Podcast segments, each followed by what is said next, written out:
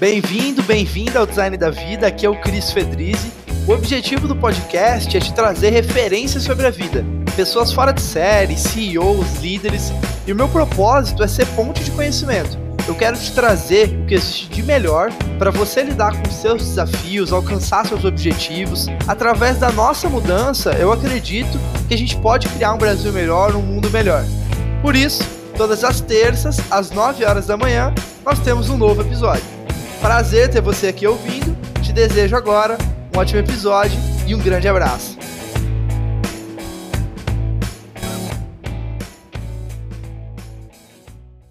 Fala pessoal, Cris Fedrizzi do Design da Vida. Hoje estou aqui com Luiz Coelho e Jennifer Rodrigues, sócios fundadores do Empreende Aí, onde os dois têm a missão de desenvolver negócios prósperos nas periferias brasileiras, né? Não é de hoje, há mais de sete anos nessa missão, né? O Luiz é formado em administração, a Jennifer em psicologia, e além disso, eles têm diversos prêmios aí, né, nacionais em relação ao empreendedorismo, ou como talentos empreendedores, por exemplo, da Prefeitura de São Paulo, né, de um programa chamado Vitec, e vários outros. Depois eu convido vocês a conhecerem a história deles. Uh, bom, não quero me estender aqui nas introduções, né, meio quero conhecer as pessoas por trás dessa, da, da, das nomenclaturas, né? Mas eu vou passar primeiramente para o Luiz, então depois para Jennifer. Como vocês se definem em poucas palavras? Difícil, né? Bom, Cris, tudo bem? Bom dia, boa tarde, boa noite, dependendo da hora que a galera estiver nos ouvindo. Muito obrigado, muito obrigado pelo convite. É um prazer estar aqui contigo e poder contar um pouco da nossa história, da história da Empreende aí. Cara, para me definir em poucas palavras, eu acho que eu utilizaria que eu sou um cara preto de periferia e empreendedor que tem desejo de transformar a vida das pessoas. Acho que seria isso. Uau! Muito bom. Adorei, já vou passar para a Jennifer então. Boa. E você? Salve, galera. Prazer estar aqui participando dessa edição do podcast. Obrigada pelo convite, Cris. Espero que a gente possa contribuir muito aí com quem estiver ouvindo. Bom, difícil, né, essa missão de se resumir em poucas palavras, mas acho que eu, eu me definiria como, definiria como uma pessoa sensata, assim, acho que eu vou muito para o lugar da escuta, de entender as razões, os motivos das pessoas que levam a determinadas ações, e talvez eu tenha escolhido psicologia muito motivada por isso.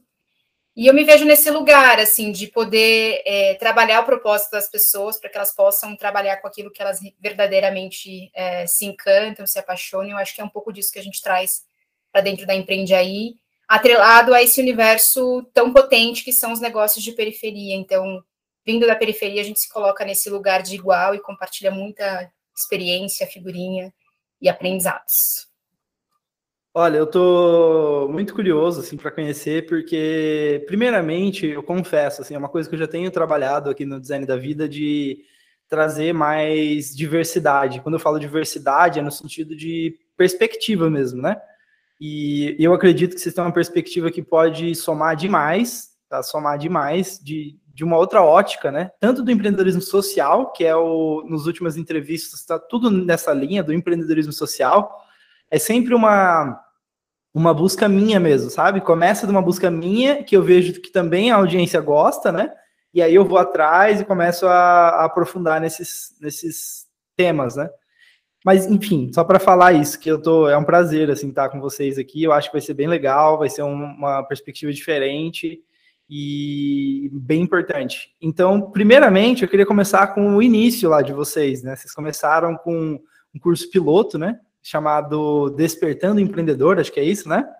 E aí a pergunta é, cara, o que, que vocês estavam em casa, tipo, da onde surgiu, entendeu? Eu fiquei imaginando, da onde surgiu, você estava em casa um dia e falaram, ah, eu vou, sabe, da onde, por, o que foi a primeira motivação e, e o que foi esse curso piloto?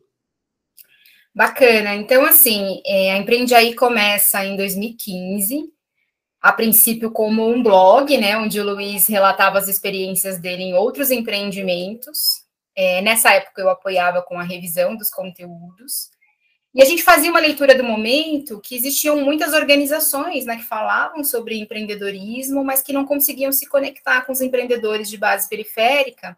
principalmente por conta da barreira da linguagem, então cheios de termos técnicos, termos em inglês.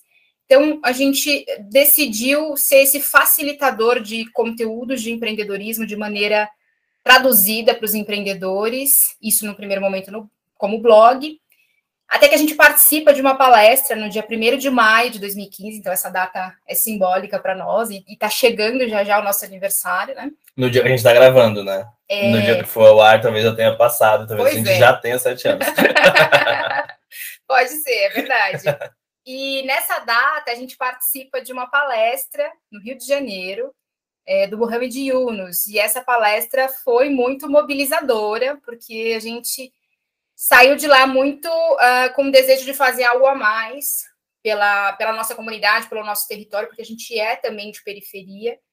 Uh, e aí a gente decide é, criar uma metodologia para poder ensinar as pessoas. Então, usando muito como repertório prático e também acadêmico, né? Você trouxe aí as nossas formações. A gente sempre gosta de, de destacar que a gente se formou através de uma bolsa do ProUni, então a gente se viu nesse lugar de multiplicar aquilo que a gente foi adquirindo. E então a gente cria essa metodologia chamada Despertando Empreendedor, do qual a gente fez a primeira turma piloto já no mês seguinte dessa palestra, em meados de junho ali de 2015. Foi uma turma teste assim para a gente poder validar o modelo que a gente estava estruturando, bem nesse formato MVP, com que a gente tem na mão. Uh, e no caso era grana zero, né? A gente uhum. foi contando com alguns parceiros que disponibilizaram espaço, alguns materiais, os alunos levaram café, e a gente foi otimizando esses recursos para poder validar essa primeira turma, se a metodologia, né, as ferramentas, o conteúdo estava funcionando.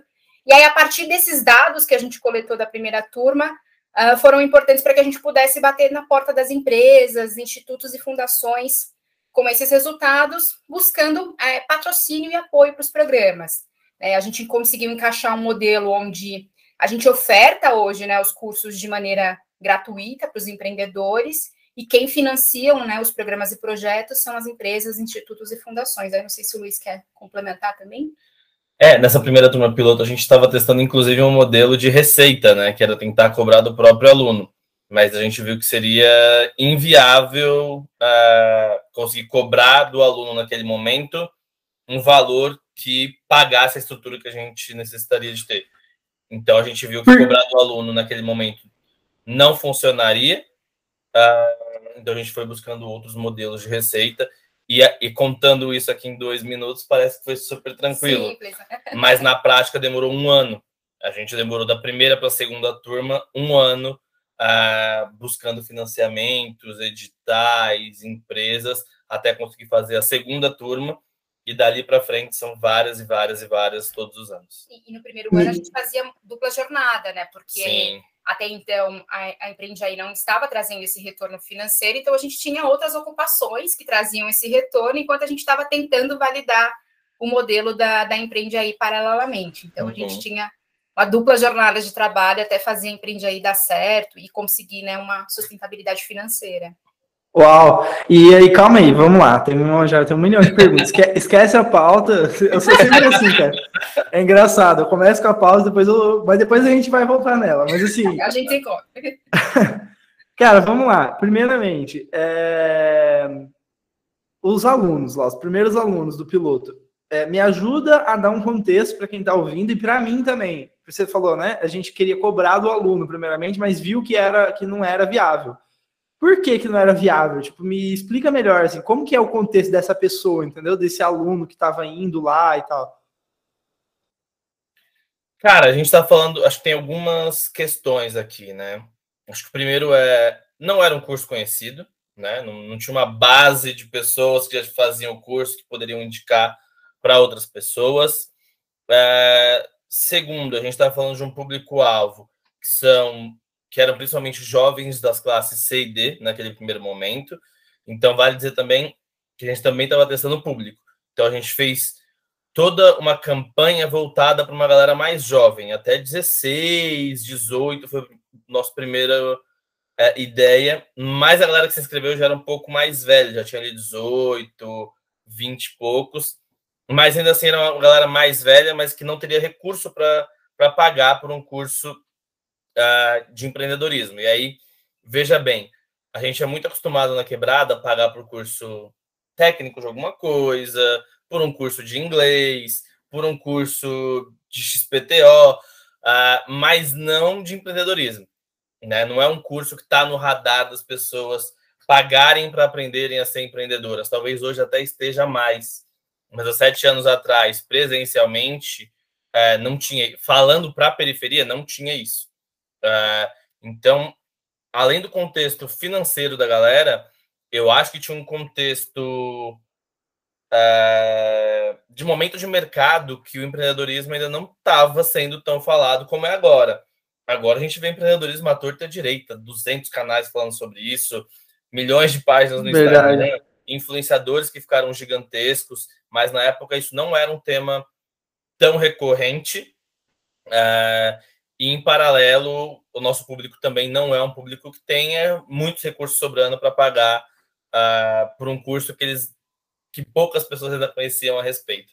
Então acho que tinha esse esse contexto naquela época para pensar em um curso pago pelos empreendedores. Não sei se a gente quer complementar. É, e hoje a gente olha para o empreendedor, né, como um beneficiário dos programas e projetos, né, e os clientes são as empresas que apoiam, né, é, esses programas. Então a gente faz essa classificação na hora uhum. de, de poder se estruturar, né, e assim, a gente pôde lidar com histórias incríveis, assim. Acho que muitas pessoas tendem a olhar as periferias como um lugar de escassez, mas a gente vê como um lugar de potência, assim. Então, ou galera criativa para poder criar soluções para os próprios problemas que vivenciam. Então, nada melhor do que trazer, né, os conceitos, as ferramentas de empreendedorismo para poder ajudar eles a canalizarem as ideias e colocarem em prática, em prática tudo aquilo que eles acreditam, né? Só queria pegar, pegar um trechinho aqui em cima do que a Jennifer falou. É, que é isso, né? A gente acredita muito que a periferia é potência, uh, tem muita criatividade, tem muita gente foda, e ao mesmo tempo tem falta de oportunidade para essa galera conseguir crescer e arrebentar. Então, quando a gente traz, em uma linguagem acessível, conceitos sobre empreendedorismo, sobre inovação, uh, de uma forma que as pessoas entendam, a gente acredita muito que a gente está compartilhando poder porque ferramentas de inovação são ferramentas de poder, ferramentas de empreendedorismo são ferramentas de poder. Se eu tirar, se eu não, se eu não preciso nem tirar, mas se eu não levo isso para a galera, ou se eu levo em uma linguagem que a galera não entende, eu estou criando uma forma de manter as coisas como estão. Então, por isso que eu acredito que através do empreendedorismo, óbvio que a gente não está falando daquele empreendedorismo do Elon Musk que vai lá e compra o Twitter por 44 bilhões. Não é esse tipo de empreendedorismo. Não tenho nada contra esse tipo de empreendedorismo. Mas não é isso que a gente está falando. A gente está falando de fazer pequenas revoluções na vida das pessoas através dessas ferramentas, através desse conhecimento. E com isso a gente já vem, Cris, aumentando ali a renda das pessoas. Nas últimas menstruações que a gente fez, uh, o faturamento das pessoas triplicava depois de passar pelo nosso curso. Então, eu estou falando que uma mulher negra de periferia triplicou a renda familiar dela com os conhecimentos que a gente levou através do curso. Então, isso é uma micro-revolução no nosso ponto de vista, saca?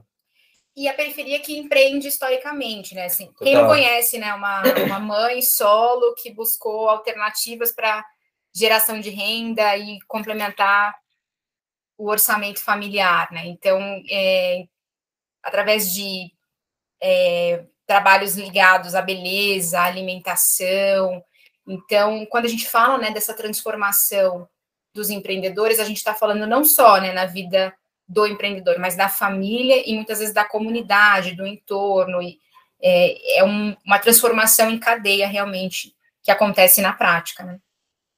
É isso. A gente fala pra caramba. Eu fico... Não, eu adoro, eu adoro. O espaço é de vocês, vamos falar assim, essa que é a ideia. É... Assim, olha, eu fico tocado realmente, de verdade, assim, porque o, o, design da vida também nasceu dessa mesma vibe, entendeu? Então eu estava em São Paulo, trabalhando no meio de startups e toda essa galera da tecnologia e tudo mais, e tinha uma falta, talvez por ter também nascido uma família que não tinha, não, não exatamente na periferia, mas assim, com mãe que ficou desempregada durante vários anos, tipo, sabe, um perrengue microempreendedor, minha família é microempreendedora e tal, e sempre naquela incerteza do que ia ser no dia seguinte, sabe? E talvez venha daí da minha vontade também de contribuir, né? Mas eu via os Elon Musks da vida na, na, no meio das startups e tudo mais, e não me preenchia, entendeu? Porque eu falava, cara, e aí, sabe? Que que. E depois, sabe? E depois, beleza? Bilhões e tal, mas e daí? Que que, cadê o que, que vai tocar meu coração, né? De fato, de ver a mudança na vida. Eu não tô nem falando que o Elon Musk não muda a vida de ninguém, não é isso que eu tô dizendo também. Aí é uma discussão que teria que entrar a fundo, né? Tipo, tem muita coisa dentro disso, mas nem vou entrar nisso. É, é mais a questão assim de tocar o coração mesmo. E aí o design da vida nasceu daí. Mas eu me pergunto para vocês é o seguinte: eu estou me imaginando no lugar de vocês é, que é uma pergunta que às vezes fica na minha cabeça, né? E, e quando eu estou é, negativo, vamos dizer assim, eu acabo indo nisso e depois eu volto, que é o seguinte, o seguinte pensamento. Por que, que vocês não pensaram assim, cara, eu vou empreender, eu vou entrar numa, sei lá, numa empresa maior, vou me fortalecer e tal, e eu vou empreender, eu vou ser rico e vou vender minha empresa no futuro, sabe? Tipo, uma visão mais egoísta da, da do, do lado empreendedor e vocês optaram por não. Falar, cara, não, beleza, eu, eu sou da periferia, eu cresci, ganhei poder, que é nessa linha, né, do, do, do, poder que é o conhecimento, que é o acesso, né, e eu quero dar de volta, entendeu? Tipo, eu quero voltar e entregar de volta e ajudar a periferia. Por quê? É muito comum, né, a gente ouvir esses relatos, né, das pessoas que ascendem profissionalmente e tendem a sair da periferia, né, mudam de endereço, enfim, e eu acho que nunca passou pela cabeça, sabe? Eu acho que, é, claro, que a gente pôde também melhorar um pouco né, a, a nossa condição a, social enquanto empreendedor, tendo negócio, contratando pessoas e, e também trazendo né, é, essa transformação para dentro, né? É, mas, particularmente para mim, nunca me passou assim pela cabeça em, em sair. Eu acho que é um lugar de raízes fortes, sabe? Eu acho que a, as histórias estão aqui, a minha história está aqui, então eu acho que eu me vim nesse lugar de pertencimento e de poder, justamente no que você falou, né? De devolver aquilo que eu adquiri e, e, e olhar também a periferia, né? Como um lugar mesmo de potência, assim. Eu acho que é, errada é a marca que ainda não viu, né? A, a capacidade produtiva, financeira que a periferia pode, pode gerar, sabe, assim, em termos de negócios, poder de consumo, entre outras coisas, assim, eu acho que é, quem ainda tem essa visão está com uma visão muito limitada, sabe? Não sei se. É, e eu, eu acredito que uma coisa não exclui a outra também. A gente muitas vezes acredita que para ter uma empresa grande e que você possa uh, ganhar muito dinheiro ou que você possa crescer muito, ela não pode ter um impacto social positivo. Uh, eu acho que a gente vai em uma outra linha, assim, de que dá para fazer as duas coisas, sabe? Uh, não é o modelo de negócios da Empreende Aí, não é o modelo de crescimento exponencial, super rápido, pega um monte de dinheiro para vender lá na frente. Não é isso. Uh, nunca foi. A gente nunca criou um negócio pensando, vamos pegar um montão de dinheiro é, crescer loucamente e, e, depois vender. Mas uh, eu entendo que dá para fazer as duas coisas. Entendo que dá para você criar um negócio que tenha um bom impacto na periferia, que tenha um bom impacto na vida das pessoas e ainda assim pegar muito dinheiro, crescer bastante, depois vender lá na frente. Acho que as marcas estão, as grandes marcas, as grandes empresas, inclusive, buscam esse tipo de negócio para comprar a Unilever recentemente fez uma pancada de aquisições de empresas B, né? Que são as empresas com certificado B e tal. Então, acredito que, que isso vem mudando de uma forma interessante, consistente, e eu acho que a gente está há poucos anos aí de começar a ver uma, uma série de empresas que nasceram na periferia sendo compradas por empresas maiores, sabe? Não acho que a gente está muito longe disso, não. Uh, já começaram as primeiras rodadas de investimento em empresas das periferias, então, imagino que daqui a pouco tempo a gente vai ver elas sendo compradas também por, por grandes marcas. E aí as pessoas vão ter impactado centenas de pessoas, milhares de pessoas, ainda vão ter enchido o bolso de dinheiro. Acho que dá para fazer as duas coisas uh, buscando um, equil um equilíbrio difícil, mas possível. Sim. É, um outro dia a gente vai fazer um episódio só sobre isso, porque eu li Mohamed Yunus, eu também li o livro do Mohamed Yunus, foi o primeiro que me provocou pra caramba e, uhum. e, eu tô nesse momento de me questionar também, sabe? Do modelo de negócio. Ou eu vou por uma linha do, sem fins lucrativos, tipo, todo o lucro vai ser reinvestido, né, para gerar mais impacto, aquela linha do Mohamed Yunus, né? Uhum. Ou não, ou não. Tipo, eu vou, vou gerar lucro mesmo, vou ter lucro para mim e tudo mais mas sem tirar o foco do impacto, sabe? Que é isso que você está dizendo também. Então eu ainda tô. Por isso que eu perguntei também, mas enfim. Vamos, vamos para outra para outro ponto aqui que eu queria explorar, que é o seguinte: é, vamos falar do que, que diferencia vocês, tipo, por que vocês, sabe? Tipo, o que foi acesso ou oportunidade, ou vocês acham que é uma, uma visão diferente mesmo? E como que vocês acham que a gente talvez poderia multiplicar. Acho que a Empreende aí já é essa missão, né, de multiplicar, mas, enfim, como vocês enxergam essa, essa temática? Cara, acho que talvez o que mais nos diferencia é o fato da gente ser a gente, da gente ter vindo de onde a gente veio, sabe? Acho que isso uh, faz com que a gente consiga conhecer muito sobre a periferia uh, de uma forma muito aprofundada, e que não foi um conhecimento que veio através de livros ou de cursos, mas de vivência, né? Então, uh, quando a gente fundou a Empreender, eu tinha 22 anos, então foram 22 anos de vivência em um território periférico, e com isso você conhece profundamente a realidade daquelas pessoas. Em paralelo a isso, eu acho que eu e a Jennifer, a gente tem uma trajetória profissional que é semelhante em alguns aspectos, é, mas a gente foi jovem aprendiz, a gente trabalhou em empresas grandes, a gente teve ali um, um, uma aproximação com esse, com esse universo organizacional que deu para a gente um diferencial de entender qual a língua que a empresa fala, qual vai ser a maneira que eu vou me aproximar disso, como eu vou me aproximar daquilo, o que é interessante para uma empresa grande. Então, acho que isso foi dando para a gente uma, a gente tem um mentor que é o Arthur Rufino, que ele costuma dizer que a gente é o Google tradutor entre a quebrada e o meio corporativo, sabe? Então, talvez esse seja o nosso grande potencial, conseguir é, se, não é deslocar a palavra, mas circular entre as grandes empresas e a periferia e conseguir uh, trazer, então, o recurso dessas grandes empresas para capacitar esses empreendedores, para uh, trazer novos conhecimentos para essa galera acho que como a gente multiplica Luizes e Jennifers, Jennifers, não sei o plural de Jennifer porque ela termina com S, uh, mas, cara, eu acredito que, óbvio, o trabalho que a gente faz já dá uma boa fortalecida nas lideranças, no autoconhecimento das pessoas, dá uma boa visão de negócios, mas é muito difícil a gente conseguir fazer isso em uma grande escala sem falar de poder público. Então, acho que tem que ter investimento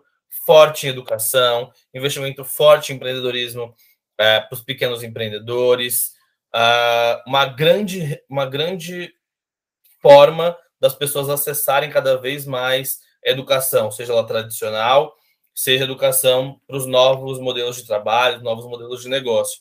Então, eu, eu gosto muito de iniciativas da sociedade civil, tem o Empreende Aí, tem milhares de organizações que buscam fazer essa transformação, mas ninguém tem o alcance que o poder público tem. Então, e aí não é terceirizando isso para o poder público, mas como a gente se organiza e pressiona, seja lá quem estiver no poder, para poder, de fato, uh, conseguir resolver isso com uma escala que o Brasil necessita para que esse problema seja resolvido. acho que na linha dos diferenciais, né, além de, de entender e se conectar com a periferia, né, uh, a linguagem ser contextualizada. Eu acho que um outro diferencial também é a gente olhar para o indivíduo, né, antes, pro, antes do negócio. Assim. Então, é, puxando a sardinha para o meu lado, né, quando a gente constrói a metodologia, né, a gente traz essa bagagem também acadêmica, e eu trago essa importância do autoconhecimento, né, a importância do empreendedor descobrir suas habilidades, competências, para então poder entender que tipo de negócio pode nascer a partir dessa bagagem e desse repertório que o empreendedor já tem. Né? Acho que esse saber empírico ele é muito importante na hora da construção dos negócios, quando a gente vai é, idealizar, modelar, então a gente parte muito do indivíduo para chegar no negócio. Perfeito. Nossa, Galera, assim, não é para não é jabá, não. Tipo, de, de coração mesmo. É muito bonito, assim, a história de vocês. E, pô, fico emocionado mesmo. Parabéns. Me anima a continuar, porque tem dias que é, é foda, assim, sinceramente. Tipo, tem dias que, que você começa a se questionar, né? Pô, será que, sabe, você vai cansando e tal. E, existem algum, né, alguns dias, mas aí logo em seguida Francisco Vicente lá, Yunus, ele até me falou, eu falei, o que, que você faz né, nesses dias que você tá... Falou, não, tem dias que eu tô assim mesmo, mas uma, ouvi uma vez de um amigo, ele comentou comigo, é, que falou assim, cara, não importa, o que importa é que eu vou morrer lutando. Então, tipo, eu acho que essa mensagem é, é legal de falar aí para quem tá ouvindo, né? Mas enfim, me dá um ar novo aí para continuar porque é desafiador. Se a gente falar que é fácil, assim, eu acho que a gente está mentindo. Total. A gente costuma dizer para os empreendedores que empreender é uma montanha russa, né? Hora você está lá em cima, hora lá embaixo, e às vezes no mesmo dia, né? Um turbilhão de informações, notícias, acontecimentos, uhum. enfim, é, equilibrar os pratos, todos os pratos é bem difícil, mas é gostoso também. Acho que quando a gente vê a entrega acontecendo, ela é muito realizadora também, sabe? Eu, eu queria aprofundar um pouco nisso, porque eu e a Jennifer, a gente fala bastante sobre isso aqui em casa. A gente, além de ser sócio, somos um casal. Sim. Acho que a gente não, não, tinha dito isso ainda uh, no podcast, né? Na, na, vida a gente fala o tempo todo. Uh, mas a gente é um casal e a gente discute bastante sobre isso, né? Porque você abre o Instagram, tá cheio de empreendedor lá que, nossa, não erra uma vez, não erra numa negociação, não erra em um contrato, não erra uma conta na hora de de, de fazer um, uma precificação, são pessoas perfeitas e, e isso, estou tentando procurar a palavra correta, mas acho que a palavra correta é mentira mesmo, né? Isso é mentira. As pessoas estão mentindo para fazer marketing pessoal. Não existe um empreendedor que não erra, não existe uh, todos os dias o negócio está incrível, não existe uh, esse empreendedor de Instagram que acerta o tempo todo, assim, saca? Uh, isso é uma forma cruel de marketing, de, de um marketing positivo, onde todo mundo acerta o tempo todo. Então, queria até alertar a galera que está ouvindo a gente para tomar cuidado com isso, porque é, é, normal que a gente se sinta desmotivado, improdutivo, uh, com falta de disciplina. Isso é comum, todo mundo sente isso. Uh, eu estava ouvindo o, o Mano Brown no Podpah falando que tem dias que ele se sente improdutivo, tem dias que ele se sente um merda. Eu falei, mano, o Mano Brown, que é o cara que é o maior rapper desse país, um dos maiores artistas, se sente improdutivo tem dias, sabe? Tipo, não, não, não faz sentido a gente, a, a gente achar que a gente vai Essa ser cobrança, né? produtivo o tempo todo e a gente se cobre, a gente é, é, é, é, é normal, mas acho que dentro disso que a gente está falando, esse alerta é super importante uh, ah, para a gente não esquecer sabe? E não esquecer por que, que a gente começou a fazer o que a gente está fazendo, sabe? Uh, o Emicida tem uma música que ele fala que é necessário, quando as coisas estão confusas, quando os caminhos se confundem, é bom voltar para o começo. Isso é importante para caralho. Eu vivo me pegando pensando nisso, uh, porque às vezes o começo responde o porquê que você está aqui hoje, o como você está fazendo e o como você queria estar tá aqui hoje. Então, quando a gente olha sete anos atrás, tem várias vários olhares de que a gente queria estar aqui hoje, a gente está aqui, então vale a gente entender que talvez aqui mais sete anos a gente esteja em um lugar ainda mais foda, podendo ajudar ainda mais gente uh, e construindo coisas ainda mais bacanas. Uh, mas é isso, acho que o, o, dia a dia é duro, mas quando a gente olha no passado com, com mais cuidado, a gente vê que a gente evoluiu muito. Cara, eu tô muito pensando nisso nos últimos dias. Tipo, ontem é, a gente está gravando aqui no dia 27 de abril de 2022, tá, galera? Então. Boa. ontem, era meu, ontem foi meu aniversário. Dia... Oh, parabéns! Valeu. E eu fiz 25 anos, sou. Um jovem. Um jovem, jovem aprendiz. Eu quero ser um jovem aprendiz para sempre. Essa é a minha, minha, minha, minha pegada. Mas, enfim, cara, eu tô muito pensativo sobre isso que você está falando, porque é tão fácil na vida de Instagram você tá sempre se comparando.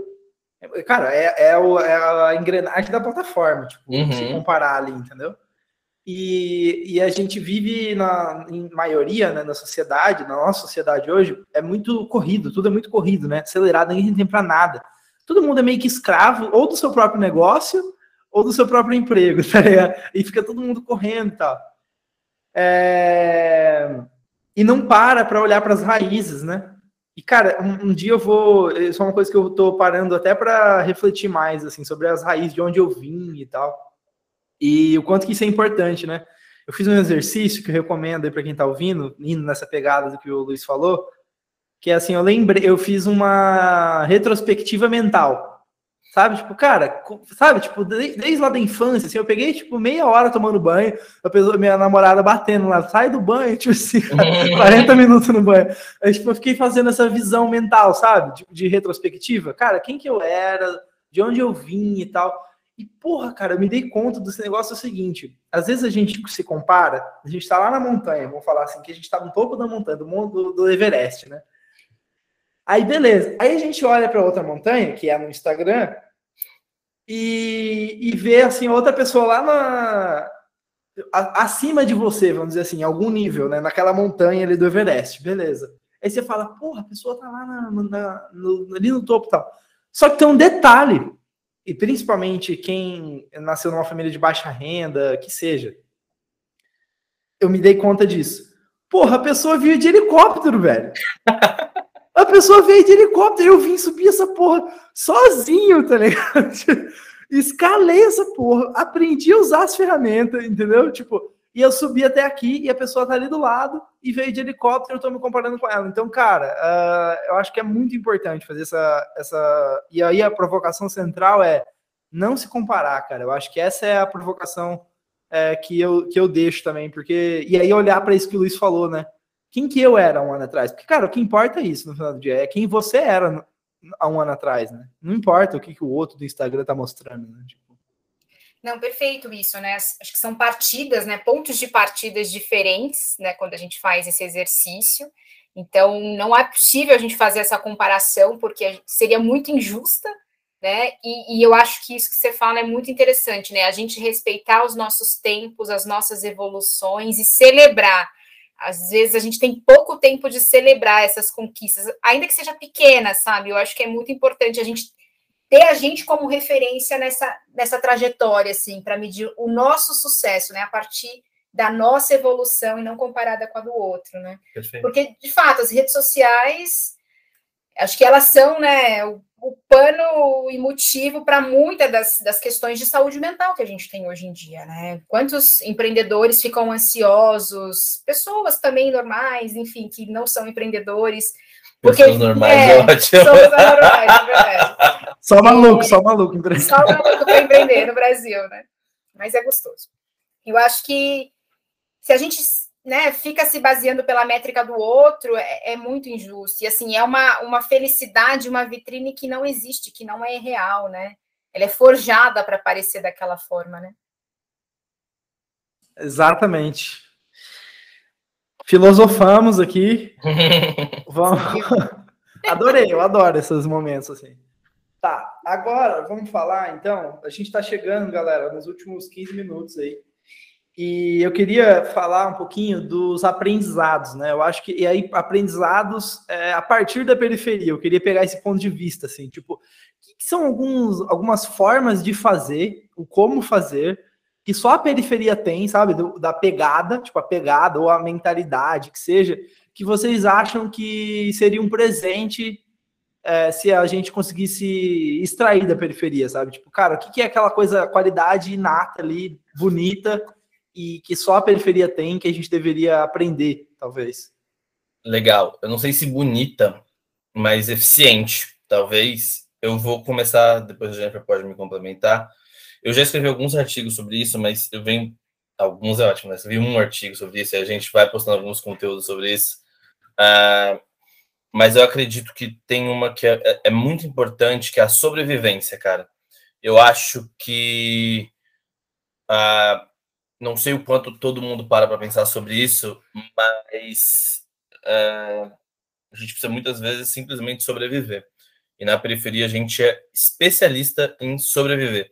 Então você vai ver muitos negócios que são criados porque a mãe precisa sustentar a família, porque o pai precisa sustentar a família. É, e, e, sobreviver vai sendo uma arte de se adaptar a seja lá o que estiver acontecendo no mundo, sabe? Tá tendo guerra, tá tendo pandemia, tá tendo. não sei, mas a galera vai se adaptando para conseguir sobreviver. Então, acho que mecanismos de sobrevivência, a periferia é especialista, seja para criar negócios, para arrumar um trabalho, para criar um movimento social, para criar uma cultura de resistência, uh, que é de onde nasce o hip hop, por exemplo, e que aí vai virando um monte de outras coisas. Uh, mas eu acho que esse é um, um, um aspecto super importante. Uh, daí tem alguns outros, eu, eu, eu, vou falar só mais um aí, a gente pode ir puxando, que eu acho que um outro é a criatividade quando a gente fala de sobrevivência, a gente fala de encontrar métodos criativos para sobreviver. Então, é difícil arrumar vaga na creche, as mães precisam trabalhar. Pô, beleza. Ah, qual é.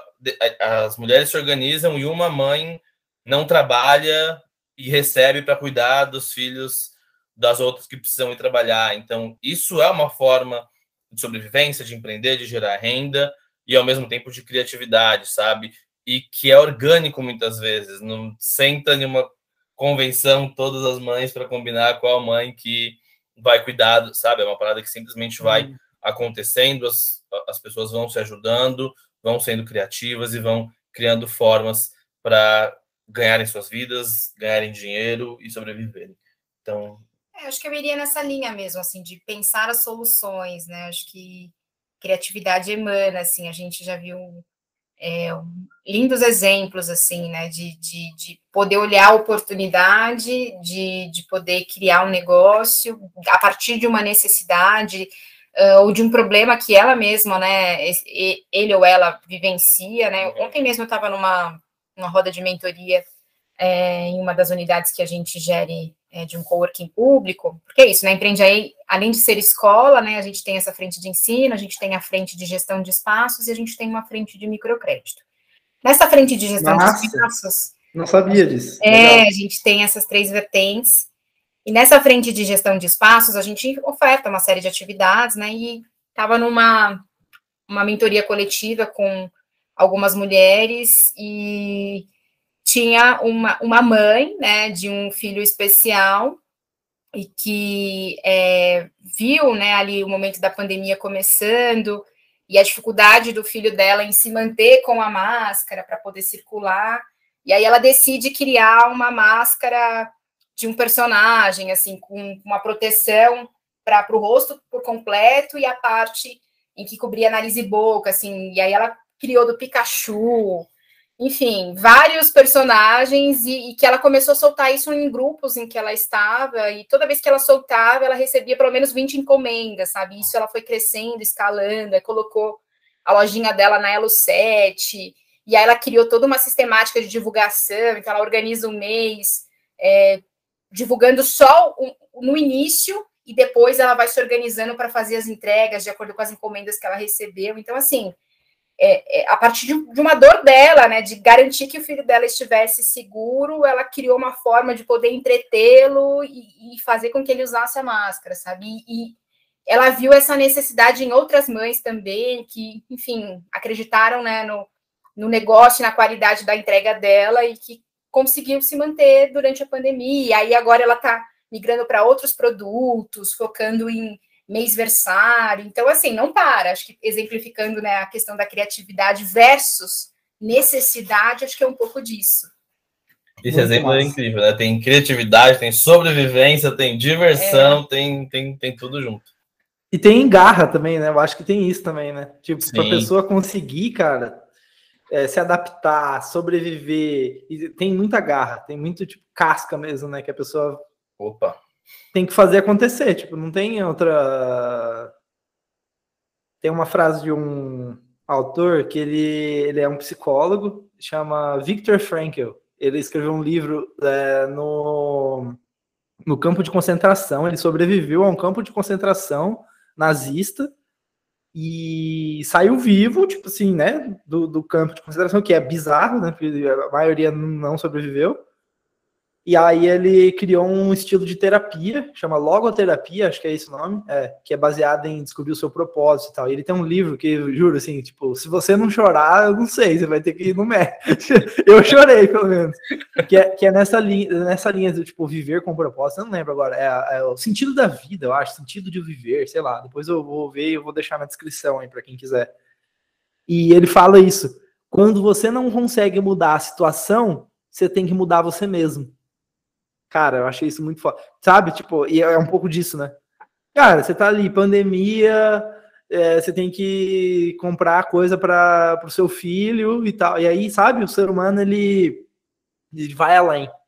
Ele vai além, tipo, porque você não tem opção, basicamente, sabe? Eu, eu acredito muito na, na, na, na, na no cenário de não ter opção. Às vezes é o melhor cenário para fazer uma parada acontecer. É, óbvio que o ideal é ter opções, né? Quando a gente não perfeito, tem opções, é, é, pode levar a desespero, pode levar decisões erradas e tal. Mas, é, inclusive, a gente fala nos cursos que às vezes o melhor plano B é não ter o plano B, é focar no plano A, porque é o plano A que vai funcionar, que vai dar certo e você vai fazer de tudo para aquilo acontecer, porque não tem outra alternativa. Ou você faz acontecer, ou você faz acontecer. E isso vai fazer com que você tenha mais garra, mais disciplina, mais engajamento, e, e isso é é importante e, e funciona. Funcionou para a gente, funciona para outras pessoas, mas óbvio, né? Conforme você vai melhorando aquilo, conforme vai entregando os resultados, você vai ampliando seu número de opções, porque é fundamental que não fiquem todos os ovos na mesma cesta, né? Sim. Mas para é... alguns momentos da vida eu acho que isso é importante, principalmente para quem está começando a empreender. Ter um plano e focar naquele plano, porque às vezes tem que ser teimoso, né? Beirando a doideira ali, como a gente já falou. Total. Vamos pegar uma história real. Eu queria é, aproveitar os minutinhos para a gente falar de alguma história e, tipo assim, eu queria puxar é, meio que duas coisas dentro disso, que é o seguinte: primeiro é, é, é uma história de alguém que passou pela empreende aí, que sim, emociona vocês em algum nível, fala, cara, nossa, foi muito legal, essa pessoa mudou e algum desses exemplos que você falou do faturamento e tudo mais. Uhum. E, e, tipo, quais são as características? É, a segunda coisa é, quais são as características que, que. Porque eu imagino que não é todo mundo que passa que, né? Tipo, que é, tem muito da, da, do lado da pessoa também, né? Da pessoa se expor, né? Tá disponível a mudar e tal. Enfim, então, assim, essa história dessa pessoa e as características que vocês acham que diferencia, sabe, essa pessoa, é, esse empreendedor se destacou, vamos dizer assim, por quê, né? Difícil, né? Porque são mais de 1.500 histórias, uhum. né, de empreendedores capacitados. E, e, é bem bacana que, assim, grande maioria são mulheres, né? Então, 69% do nosso público são de mulheres, 75% se declaram como pretos e pardos. Então, acho que essa identificação também ela é reverberada, né, a partir do time de sócios. Então, eu enquanto mulher, Luiz enquanto homem negro. Então, trabalhar essa identificação é uma das bandeiras transversais, assim, que a gente vai trazendo na metodologia. Mas eu pensei no Diogo, não sei se pensou em alguma outra história. É, eu acho que tem o Diogo, tem o Bruno, mas eu, eu, eu, penso que tem uma virada ali na história da Ju. Tá. Se de repente você quiser contar, eu posso contar do Diogo ou do Bruno, enfim, não sei. Tá. É, eu acho que, assim, a gente tem pessoas empreendendo por vários motivos, né, na periferia, desde a necessidade, ou porque está olhando o empreendedorismo como uma oportunidade de ter mais liberdade, qualidade de vida, de ser o próprio chefe. Acho que as razões são inúmeras, né? Assim, de ter liberdade é um, uma falsa sensação, né? Porque às vezes a gente acha que vai ter o tempo totalmente né, autogerenciado e, e a, na verdade a gente vai ajustando, né, conforme as demandas dos clientes, então isso é muito relativo. Uhum. Mas a história da Judias, é, ela tem uma agência de comunicação e marketing chamada Bora Lá, e ela veio, assim, de um mercado, é, enfim, de luxo, trabalhando com joias e tudo mais, ela é formada em comunicação social, e assim, ela estava vivendo um momento de pressão tão grande e ela tinha conseguido também ascender na carreira, tinha saído da periferia, foi morar em Pinheiros, e ela foi percebendo que estava perdendo as raízes, né? Até que ela decide sair desse trabalho, dar um basta, volta para casa da, dos pais, e, e, e, a partir do repertório que ela tinha em comunicação, ela visualiza esse cenário né, de, de escassez, porque assim, é, fazer uma logo, um cartão de visita é, é caro. E a gente vê né, o crescimento dos negócios e poucos conseguindo se posicionar, criar uma estratégia de comunicação, de marketing. Então, olhando todo esse contexto e a retomada dela, ela decide criar um negócio nessa área para poder também divulgar e fortalecer outros negócios através da comunicação. Né? Então, é, ela foi nossa aluna lá em 2017 e, e, a gente se vê muito nesse lugar também de contratar né, os serviços desses empreendedores que passam uh, pelos cursos. Então, a Judias está com a gente também, enquanto bora lá, fazendo peças de designer, campanhas dos cursos, desde então com a gente, porque a gente também se vê nesse lugar de fortalecer os pequenos negócios, né? Acho que é um pouco por aí, não sei se você quer complementar, da Ju?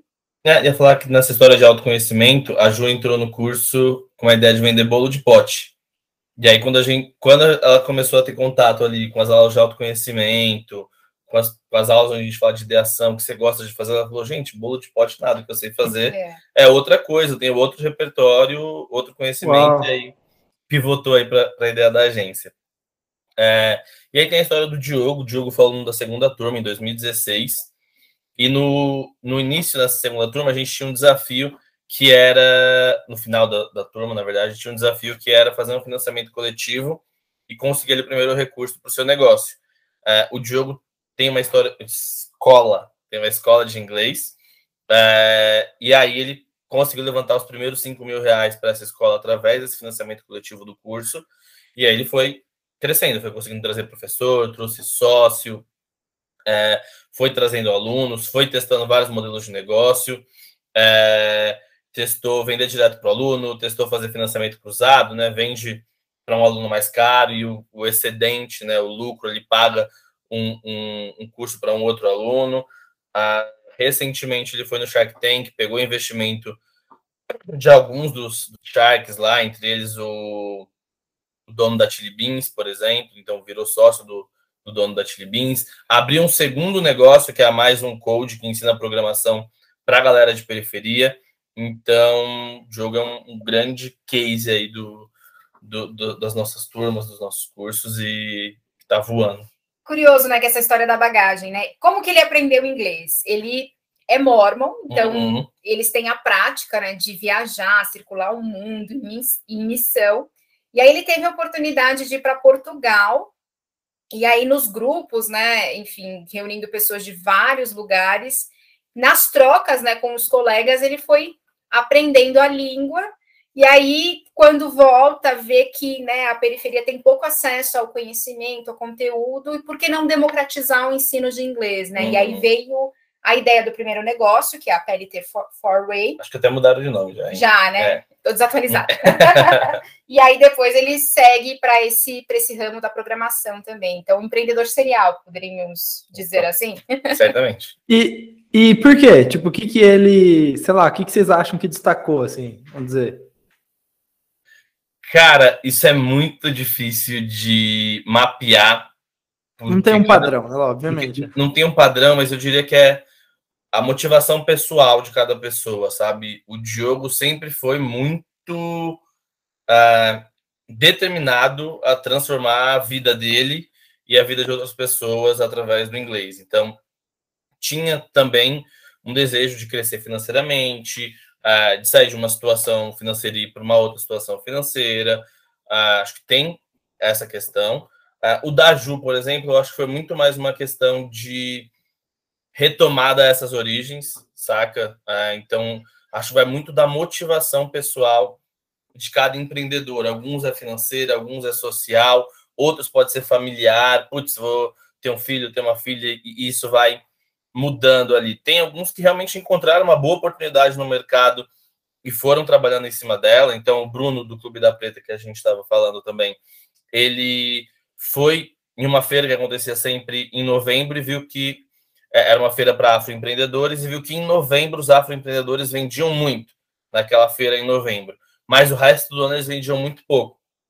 Então ele criou um clube de assinatura onde ele compra o produto desses, desses afroempreendedores e vende através de uma assinatura ah, para pessoas de classe A e B, geralmente.